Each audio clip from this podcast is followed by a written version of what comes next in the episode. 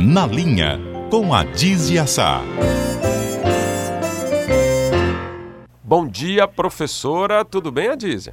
Bom dia, Luiz. Bom dia, ouvintes. Bom dia, companheiro do estúdio. Olha, Luiz, as pessoas não sabem o que dizem. Não sabem.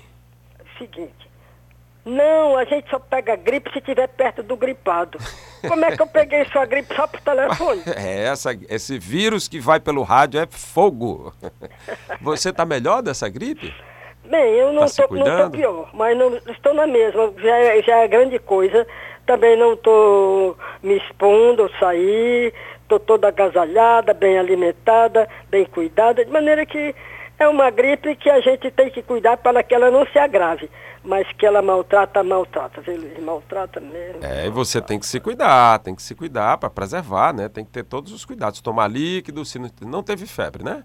Não, não tive Certo. febre e estou disposta. Agora estou me poupando. Estou me poupando, Jacó de Sá resolve todos os meus problemas, Antonete resolve os problemas da, da casa toda, limpa a casa, faz a minha comida. De maneira que eu sou boa filha de Deus e Ele está cuidando de mim. Tá muito bem, tá em boas mãos. Diferente desse nosso país, Adízia, que o governo aí tenta negociar com os caminhoneiros, tenta tirar eles das estradas, tenta acabar o movimento, diz que fez acordo, que tá tudo certo, e o movimento continua. E até agora não se sabe se eles vão parar ou não.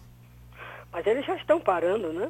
Não, Não, vão parar, parar de o todo, movimento, né? Liberar as estradas, Ah, voltar parar. a fazer Ah, o serviço de acabar entrega o de movimento? carro. É. Hum, acabar o movimento não é assim que se acaba o movimento com a classe trabalhadora. A negociação é permanente, tem que ter um grupo cuidando exclusivamente disso. Não é fácil. Eu já pertenci à categoria que fazia greve, que no meu tempo de jornalista, a gente fazia greve mesmo, fazia piquetes, etc. Mas eu acho que as coisas no entendimento é mais fáceis de resolver do que, às vezes, com uma violência ou com um ato desse de, de mais força. A gente deve ter mais, mais calma. Mas quem está no fogo é quem sabe onde está ali queimando, né? Não posso dar É. aula de, de quem está na luta. Minha luta era uma, no tempo que eu era jornalista de militante, de sindicato, e a, a luta deles é outra. Quer dizer, nós não podemos nunca nos considerar modelo para qualquer um movimento. É, enquanto isso, a gente assiste aí o governo ontem. Temer foi na, na TV e disse que atendeu as reivindicações, quase todas, né? Vai reduzir o preço do combustível só num prazo te- temporário, 60 dias, né? Diminui o pedágio. E aí há uma proposta aí, uma, uma ideia de tirar esses impostos a longo prazo e realmente ter uma baixa no preço né, sustentável, não só em 60 dias. O fato, diz, é que eles continuam protestando, há desabastecimento, hospitais estão sofrendo, supermercados desabastecidos, universidades cancelando aulas, aeroportos com problema de abastecimento dos aviões, quer dizer, a crise continua, né? E, verdade. e um preço caro que a sociedade, a economia como um todo. Uhum. A diz, a Associação de Proteína Animal diz que vão morrer certamente 10, 1 bilhão de aves e 20 milhões de suínos. E Isso já está decretado, já, já tá, é uma perda. Só para essa categoria aí são 350 milhões de dólares. Mas me diga uma coisa, e qual é uma força moderadora capaz de aglutinar todos os contrários? Essa sua pergunta vale ouro, Adiz, é porque é um caldo desse onde o governo, a aprovação está lá embaixo. O movimento é descentralizado. Não há um sindicato que diga que assine um acordo e os outros cumpram. A negociação bem mais complicada, né? Bem dividida classe. Isso. O né? apelo deles é um apelo que as pessoas apoiam, porque afinal de contas reduzir o custo do combustível é uma coisa que reduz do óleo diesel no Tudo, preço é. geral das coisas. E É da verdade. gasolina também no nosso dia a dia, que na verdade a pauta não inclui a gasolina, né? É. Mas ele tem um apelo popular, quer dizer, é um caldo aí muito complicado, onde o governo fraco tenta aí de todo modo. Atrasou também o governo, né, dizem? Demorou muito para reagir. Uhum. A resposta não foi à altura, subestimou o movimento, né? Há uma coisa que você não está se lembrando, é que com essa paralisação, com o governo pra- praticamente sem ordem, sem controle, sem segurança no que está fazendo, não vai sair o salário do, do funcionário, né?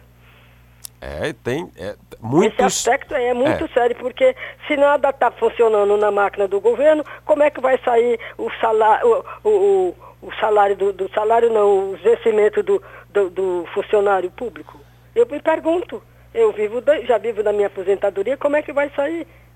Quer dizer, vou à rua fazer movimento depois de, dos 80, que é isso? Esse... Então, há de, há de haver uma força que, que aglutine isso. Senão, vocês esperem. O exército está só atento. Ele não está procurando intervir, mas ele não vai admitir que o caos tome conta do país. Não se esqueça disso. Para isso existe o exército, para isso existem as Forças Armadas. Elas, elas estão aí, atentas, elas não estão se exibindo, não estão mostrando força, mas todo mundo sabe que na hora do pega, quem, com quem se conta mesmo é com a Força Armada. É, eu espero que isso não aconteça. Eu espero, espero que eles continuem no local deles, seguindo a lei, dentro dos quartéis, uhum. e que essa ameaça não, não passe de um, de um de uma piada de mau gosto. Não, não é muita uma gente, ameaça. Tem é gente, é porque não é você, que... tem gente fazendo não, isso, tem gente tá fazendo isso. Não é uma ameaça, é uma advertência para mostrar que existe força no país, que a baderna não vai tomar conta do país. Tomara não que é isso uma não ameaça, aconteça. É uma advertência. No, não ulti... chama atenção. Na última vez que a gente ouviu isso acontecer, no Brasil, hum. uma história recente nossa, nós vivemos anos de chumbo, ditadura militar. Mas por que a, a, a, Isso não ajudou em nada civil, o país. A sociedade civil não ouviu aquilo como uma advertência quase com uma, uma segurança de que uma força maior tomaria conta das coisas. Então, eu quero ver onde vai o poder civil para solucionar os problemas que estão aí na nossa cidade. Oxalá, oxalá nossa democracia saiba superar mais essa crise, sim, a gente sim, consiga é prova, né? sair lá é na frente, sem esse medo mais, acabou esse medo de forças não. armadas vão tomar o poder, que essa bobagem, não. que isso mas não elas não vão mais. tomar o poder, mas olhe bem, o que o meu pensamento é esse, as forças armadas não vão tomar o poder, mas estão mostrando que o poder das forças armadas está aí atento ao que está se passando no país. E é esse o dever dele.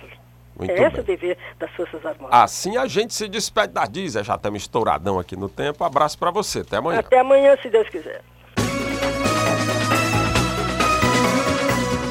Chegamos ao final de mais um Povo do Rádio de hoje. Agradeço a equipe Kiko Gomes, Elieler e Raquel Gomes, Nala Jasmine Kleber Galvão, editora-chefe Selma Vidal, diretor responsável Eric Guimarães. Direção-geral de jornalismo Arley Medina Neri. Apresentação Luiz Viana. Obrigado a você pelo carinho, pela participação, pela audiência. Agora tem Repórter CBN logo depois Debates do Povo. Hoje discutindo, Plínio Bortolotti vai comandar a boa discussão aí da proposta de emancipação de novos municípios. Sabia que só aqui no Ceará seriam mais 15 novas cidades. Você é a favor? Você é contra? Não tem opinião? Tá aí uma boa oportunidade de acompanhar o debate do povo. Começa daqui a cinco minutinhos com Plínio Bortolotti. São 11 horas em Fortaleza e amanhã às 9 horas eu tô de volta. Até lá.